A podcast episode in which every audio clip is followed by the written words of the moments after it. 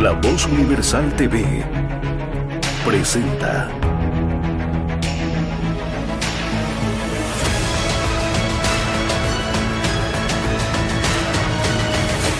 El laberinto con Andrés Canseco. ¿Qué tal? Bienvenidos. Es para mí un placer como el laberinto y para todos nosotros como el equipo de La Voz Universal poder tener hoy una conversación muy importante, muy especial. Tengo el gusto hoy de poder estar junto a Alejandro Chafuen. Don Alejandro, ¿cómo está? Bienvenido al laberinto y a La Voz Universal por primera vez. Un placer estar con ustedes y en Santa Cruz de la Sierra especialmente. Y es justamente hoy, en esta ocasión, en la que tenemos la, la, voluntad de poder conversar acerca de varios temas en los que eh, Alejandro nos va a dar sus ideas, nos va a dar su experiencia, nos va a dar incluso algunas, eh, algunas herramientas útiles para analizar y para comprender nuestra difícil realidad a la que le plantamos cara. Y hoy empezamos, quiero invitarlo a conversar en este primer bloque, don Alejandro, de algo que parece olvidado el ser humano tiene la tentación a veces de pensar que la historia y el mundo empiezan con él o con su generación, o que las cuestiones vienen de, décadas más atrás, 20, 15, 30 años como mucho. Y por supuesto esto es equivocado, no solamente desde la visión historicista que nos podría dar Ortega, sino hasta desde el sentido común, nuestras tradiciones familiares, nuestros valores, nuestros principios, nuestra costumbre e incluso la fe, inclusive hasta para los que no creen, son importantes y se relacionan a algo de lo que usted ha convivido muchos años, que es el mundo de la libertad. ¿Cómo, cómo, cómo entender para, para el ciudadano común la relación entre tradición y libertad? ¿De dónde viene esa libertad? Bueno, la libertad para mí es un don, un don de Dios y a los que no creen en Dios les digo, simplemente reflexionen en ustedes mismos. Ustedes son libres ahora inmediatamente de dejar de ver eh, esta, esta entrevista. Eh, ustedes no son simplemente químicos que reaccionan eh, frente a, los estímulos. Eh, la libertad es un aspecto esencial del ser humano. El ser humano es mucho más que, un individuo. El, individuo es un ente que si uno lo separa, pierde su esencia. Una vaca es un individuo. Si uno corta una vaca, no tiene dos vaquitas. Un tronco, un pedazo de palmera, ¿no? Es, eh, no es un individuo, uno corta un tronco y tiene dos tronquitos. Pero el ser humano, además de ser individuo, es el único ser creado con inteligencia, eh, con, libertad y con razón. Y por mucho tiempo las ideas de libertad, y yo como me siento liberal, eh, la palabra que usamos para defender nuestras ideas es el individualismo. Y me di cuenta que eso tenía un gran límite porque no solo somos individuos, pero somos entes creados, somos entes sociales y somos también personas espirituales, somos más que materia. Y para entender muchos estos puntos, eh, por más que usemos la razón, que yo estoy totalmente a favor de la razón, a través de un premio Nobel que conocí muy de joven, eh, se llama Friedrich Hayek, un austríaco que escribió un camino de servidumbre, cuando él vio en los mediados de los 40 que el colectivismo, tanto del lado nacional socialista como del lado comunista, estaba avanzando, cómo las voces de la libertad estaban siendo canceladas o no tenían lugar en las universidades, él creó un grupo de discusión eh, consiguió un donante que lleve a casi 50 personas más o menos eh, a un pueblo eh, en Suiza que se llama el Monte de los Peregrinos, Mont Pelerin, que está eh, arriba con un funicular de la ciudad de Vevey, en el lago Ginebra. Vevey es donde está los, la central de, de Nestlé. estas personas querían lograr en una discusión de seis días, más o menos en ese momento, era eh, poder discutir acerca de las amenazas de la libertad y qué hacer. Y así en, su primer discurso enfatizó el tema de la tradición y de la religión. Él era, creía en la razón, pero había visto los horrores que crean las recetas racionalistas que quieren determinar todo lo que hacemos. Hasta los jacobinos podemos retroceder pensando. Correcto, y justamente dijo que el, el, gran problema que enfrentaba la libertad, y yo creo que todavía ahora de vuelta estamos enfrentando eso, es que muchos de estos racionalistas, especialmente en el liberalismo continental europeo, el francés sobre todo. Exacto, estaban completamente dejando de lado lo que uno aprende a través de la tradición, la evolución, entre ellos la, religión. Y cuáles esas culturas son las que más se han desarrollado. y por eso se enfrentan mentalmente a los anglosajones, que son muy diferentes en la ilustración. Correcto. y, por eso, después te vamos a explicar, él quería encontrar una especie así de, de, unión de estas cosas. Entonces lo que dijo que este liberalismo, por expulsar a los que siguen la tradición y cosas probadas por siglos ¿no? y, y, la religión, estaba llevando a esa gente a campos reaccionarios donde tampoco se sentían a gusto. Esto fue en 1947. Cada 10 años más o menos volvió a repetir este mensaje y esta advertencia. Y dijo, mientras estas dos fuerzas estén separadas, no, eh, no va a haber eh, perspectiva posible en favor eh, de, la libertad.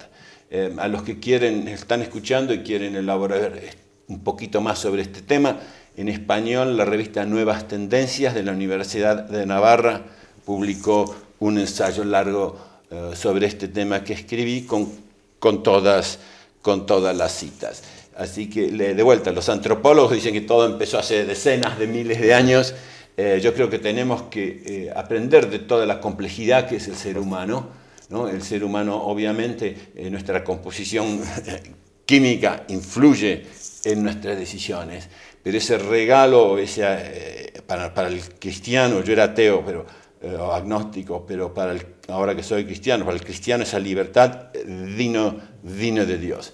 Tú dijiste en este tema de las tradiciones, el nombre que quería este señor eh, von Hayek para esta sociedad, él la quería llamar Lord Acton, por el historiador inglés ¿no? que vivió en Italia, eh, que escribió esa famosa frase, el poder tiende a corromper y el poder absoluto tiende a corromper eh, absolutamente, que ah, nuestra organización eligió como nombre, ¿no? Acton, y eh, Tocqueville, Alexis de Tocqueville, que, democracia en América. Claro, que visitó eh, América y, básicamente lo que dijo es muy similar, exactamente más o menos lo que te dije yo, volvió, vio a Estados Unidos, qué es lo que hace esta sociedad tan grande y él veía cómo nos asociábamos para, eh, para solucionar problemas, que no íbamos al Estado, pero también eh, que, no, que no había una separación tan grande entre la gente que defiende los valores y la gente que piensa eh, racionalmente que la libertad es lo mejor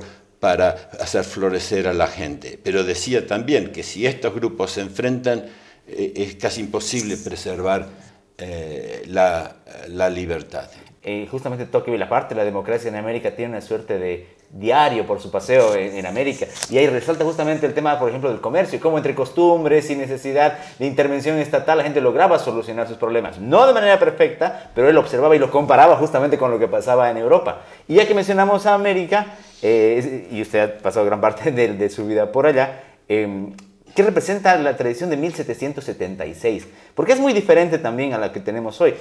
Ah, un dato no menor es que no ha sido transformada, no ha sido modificada como esa tentación que hay en Latinoamérica de cambiar constituciones, sino sigue conservando preceptos como la idea de Dios, como la idea de la búsqueda de la felicidad, no la felicidad, es algo que también Alberti rescata en, Argentina y que sigue vigente para, para, para, para Estados Unidos. Ese 1776 y los ataques y los peligros que todavía sigue sufriendo, porque según algunos sería obsoleta, sería anacrónica, pero en la práctica es lo que ha llevado a ese país a ser lo que es. Muy, muy interesante eh, lo que has dicho y bueno, mencionaste nuevamente a Dios. Eh, no mencioné a un autor que a los liberales les encanta, pero a veces lo censuran o tratan de aguar su mensaje, que es eh, Frédéric Bastiat. Claro que vivió en los primeros, murió muy joven, a los 50 años, vivió en la primera mitad del siglo XIX y está enterrado en la iglesia católica más importante de los franceses en, Roma y murió el día de Navidad. Él empieza el libro la ley eh, con Dios y termina con Dios. Como no, la libertad es, es básicamente un tributo eh, a Dios. Y, para mí, ¿viste? Eh, en mi vida yo era agnóstico porque me enamoré de la libertad Después tuve la fe, que es algo que viene más allá de la razón, y, me pareció totalmente eh, similar. Para mí Dios y la libertad eh, son prácticamente lo mismo. ¿no? en Estados Unidos fue un fenómeno interesante. las primeras constituciones, como el, primer documento fundacional en un estado, creo que fue la, se llama The Fundamental Orders de Connecticut. muchos dicen que fue John Locke este, eh, inglés, el fundador de las constituciones ah. americanas, John Locke tenía seis años cuando se hace esa primera constitución. Y ya empieza a hablar de los derechos sagrados eh, de las personas. Y son casi, eh, si uno lee James Madison, muy similar a los que escribió Roberto Bellarmino y estos libros de Bellarmino sobre el gobierno de los laicos, estaba en Princeton, donde estuvo James Madison. Y en ese esfuerzo fundacional eh, de Estados Unidos, eh, fíjense que eh, lo que se habla que nosotros fuimos dotados por nuestro creador de ciertos derechos inalienables, ¿no? la vida, la libertad y la búsqueda de la felicidad. Jefferson coqueteó con usar la palabra sacramental en vez de inalienable, y también coquetearon con la idea de propiedad privada en tema de... Eh, pero el que yo le añado es vida, libertad y búsqueda de la felicidad con lo propio. Porque cuando uno busca la libertad con lo que es de los demás, ese fue el proyecto de los que trataron de cambiar la sociedad libre, el comunismo, el socialismo, y llevó a, la muerte de cientos millones de, personas ¿no? Eh, eh, en el mundo y todavía sigue siendo una enorme amenaza para la libertad. Eh, lo que ha sucedido en este hoy en día, ah bueno, en, Argentina, tú has hablado, yo soy un gran devoto de las ideas de Juan Bautista Alberdi, o sea, que estudió muchas constituciones, al igual que, Jefferson, eh, que estudió lo que se hacía en Carantaña, los fueros eh, en, en España, y con todo lo que aprendió, y bueno, acá lo que hay que hacer es protegernos del Estado. Los derechos son nuestros, no nos da el Estado y no los da el pueblo. de, hecho, llega a manejar el término omnipotencia del Estado. No bueno, es la, negación de la libertad de libertad. Exactamente. Pero fíjense que en el preámbulo de la Constitución argentina, creo que es nosotros, nosotros las personas, los representantes del pueblo, eh, eh, así que hay una, todavía hay una diferencia. Así que, em, hay un, aspecto de excepcionalidad en Estados Unidos. Muchos se quejan, dicen que los que hablamos de esa forma somos nacionalistas. Yo no tengo nada de nacionalista, amo todas las regiones que me han dado, ayudado a, progresar, porque tengo sangre de casi todos los países europeos y 5% indígena de, Latinoamérica. Mi primer ancestro aquí se casó con una india, es la única forma de poder explicar. Pero lo que ha pasado, que en este sistema de propiedad privada eh, no, impide, no impidió el gran crecimiento del gobierno y que muchos poseedores de propiedad privada se casen y se aprovechen de sus relaciones con el gobierno lo que a veces se llama el capitalismo de amiguetes o el capitalismo crony. Y eso ha llevado a una especie de, dos mundos donde uno progresa mucho más y el otro progresa mucho menos internamente y a veces, y a veces globalmente, pero más que nada internamente en los países. Y hay ha habido un gran desencanto y, ahora especialmente en los más poderosos económicamente y los grandes países están empujando ideas donde tratan de destruir todas las tradiciones que han llevado a construir sociedades intermedias entre el Estado y el individuo, ha habido una reacción muy fuerte, y especialmente en Estados Unidos, en contra de no solo de los abusos, sino casi desde la creación, diciendo que nacimos Estados Unidos en forma muy individualista, y el cáncer ya estaba metido. A mi juicio esto es muy, muy peligroso. No hay soluciones perfectas de todas las constituciones que yo he visto. Eh, la de Estados Unidos es realmente eh, una joya. En inglés tenemos un dicho de que a veces la gente para solucionar eh, un problema, por ejemplo, para limpiar la, bañera donde uno baña al bebé, decimos, no hay que tirar eh, el bebé con el agua sucia, ¿no? Don't throw the baby with the bath water. ¿no? Eh, y eso lamentablemente hay un grupo, a veces, de vuelta, tengo amigos dentro de ese grupo que se llaman, ahora ellos se llaman los National Conservatives, que está tratando de decir que el problema es del comienzo, que, que, Estados Unidos es muy individualista. De vuelta, yo discrepo de estos. Y otros eh, que están diciendo, bueno, los que tienen la tradición y tienen la religión, diciendo, la verdad, habría que haber, tendría que haber un integralismo donde, para que las ideas de la iglesia son las que dominan. Eh, eh, el Estado y, y, las leyes y los reglamentos no, Básicamente una especie de teocracia de nuevo. Bueno, y de vuelta, yo soy muy respetuoso del, federalismo, de la subsidiariedad, depende de qué nombre que quiera usar, si está en Europa o en la tradición católica o anglo, que es federalismo en Estados Unidos. Para mí que existan estados como el Vaticano o algunos países musulmanes que tengan reglas muy estrictas, eh, aprobadas de mucho tiempo, eh, a mi juicio pueda dar diálogo para tratar de cambiar, viste, el largo de las polleras de la gente que puede entrar al Vaticano, pero a veces yo cuando voy a estos países o estas ciudades-estados, yo me, me amoldo a, sin violar, yo cometer ninguna violación de derechos, me amoldo a, a, a, los requisitos, a los requisitos de ellos.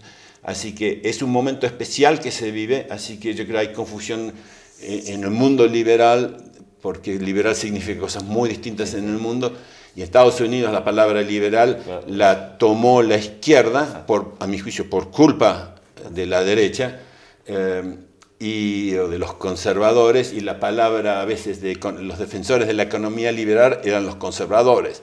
Ahora todo está en juego, ¿no? Hay, eh, la palabra conservador y la palabra liberal siempre es adjetivada, ¿no?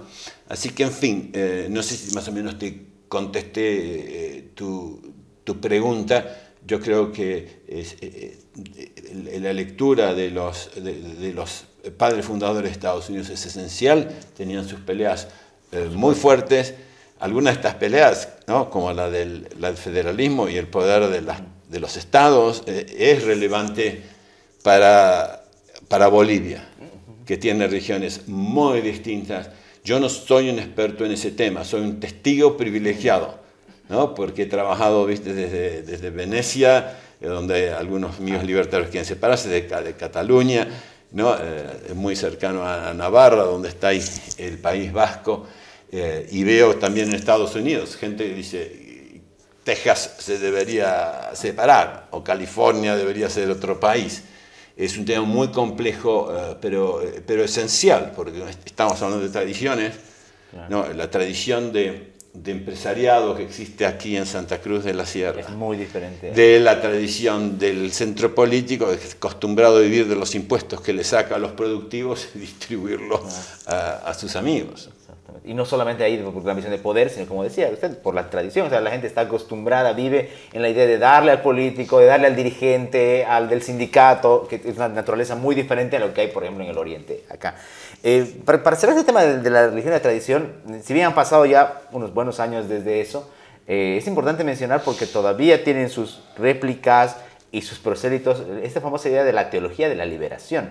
Esta, esta, esta moda o esta corriente que hubo en Latinoamérica de vincular la religión a todo lo contrario a lo que justamente estamos tratando de, de, explicar hoy. La idea, por ejemplo, de que la propiedad sea común, la vindicación de la pobreza, incluso la violencia de parte de, algunos hombres en Bolivia, en Argentina, se usó la religión también y la teología de la liberación para aquello.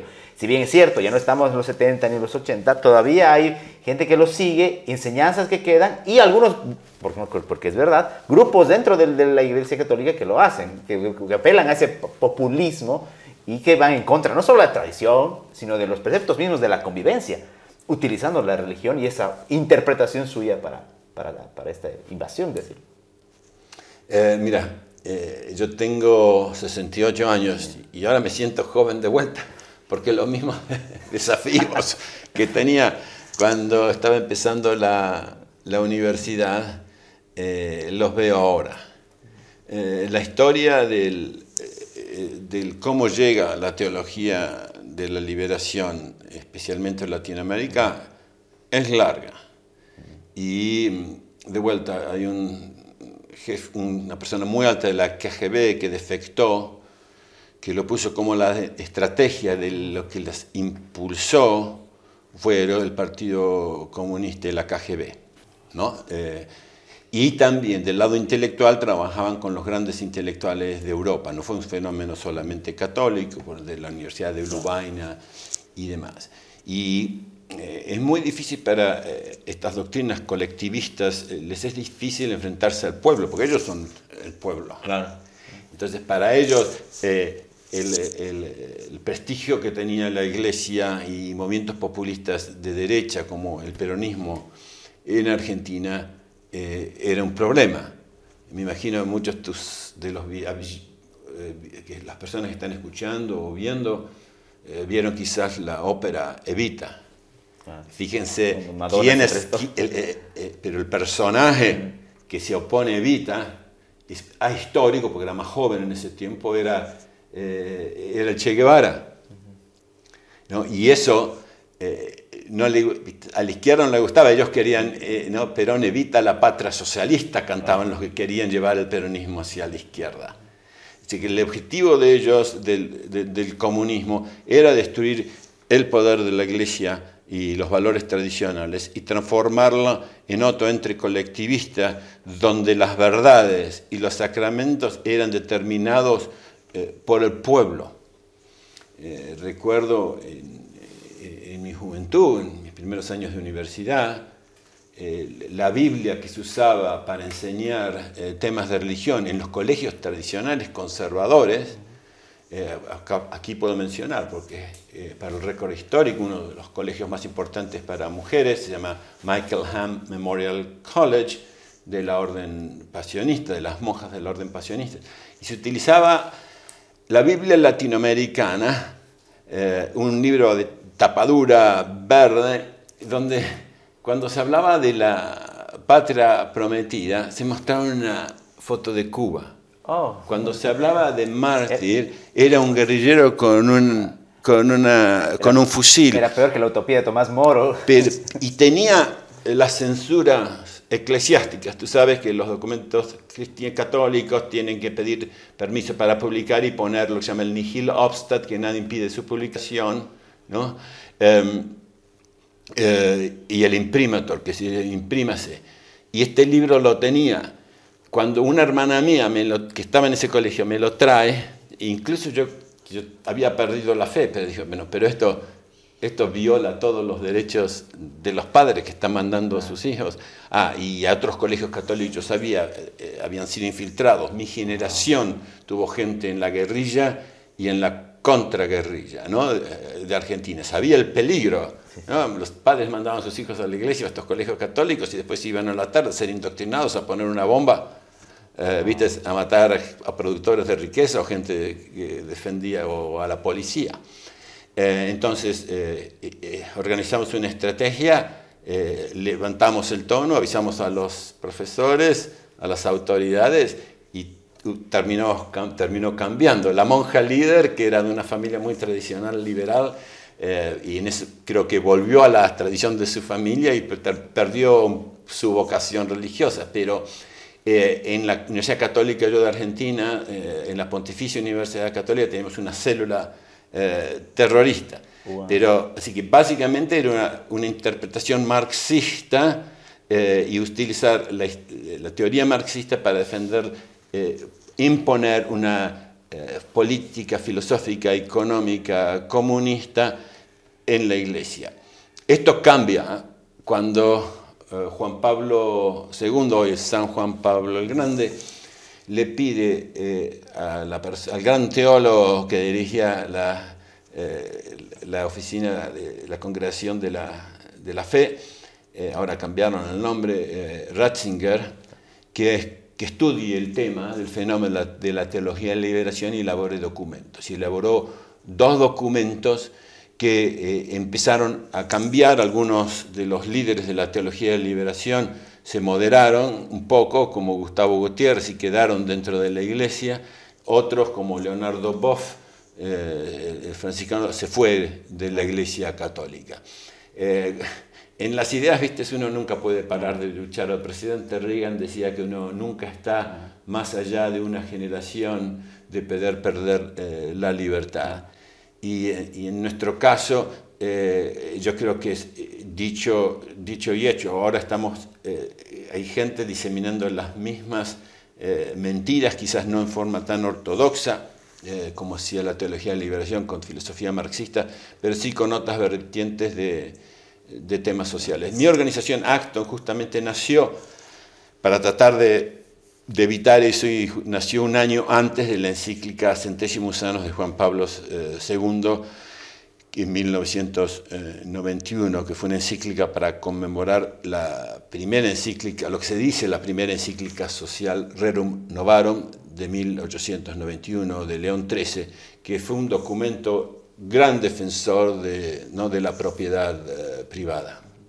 Para los que nos ven acá en Bolivia, eh, la figura de Luis Espinal estaba relacionada al tema de la teología de la liberación, con varios textos, incluso con algunos trazos bastante profanos, uniendo la hoz y el martillo con la cruz. Incluso la regaló, se la regalaron Evo Morales, así de identificados están.